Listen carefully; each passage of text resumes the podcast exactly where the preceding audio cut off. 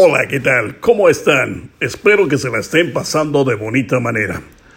Hablemos de lo que somos nosotros. Sí, lo que somos nosotros, somos arquitectos de nuestra propia vida. Nosotros sabemos a dónde vamos, qué vamos a hacer, qué va a ser realmente de nuestra vida.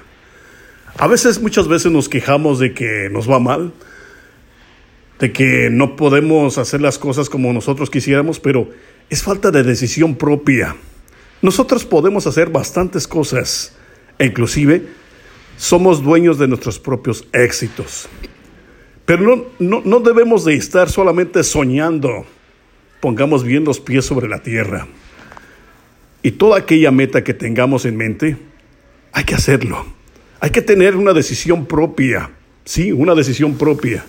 ¿Cómo se consigue? Realmente no soñando, sino haciéndolo inmediatamente.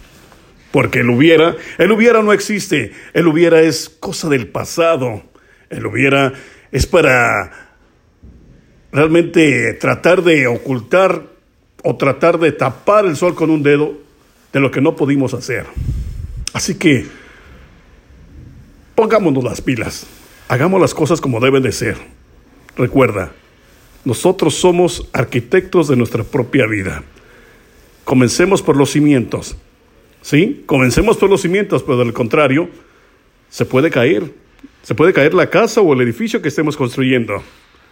Y después de los cimientos, empecemos poco a poco a construir nuestra casa o nuestro edificio.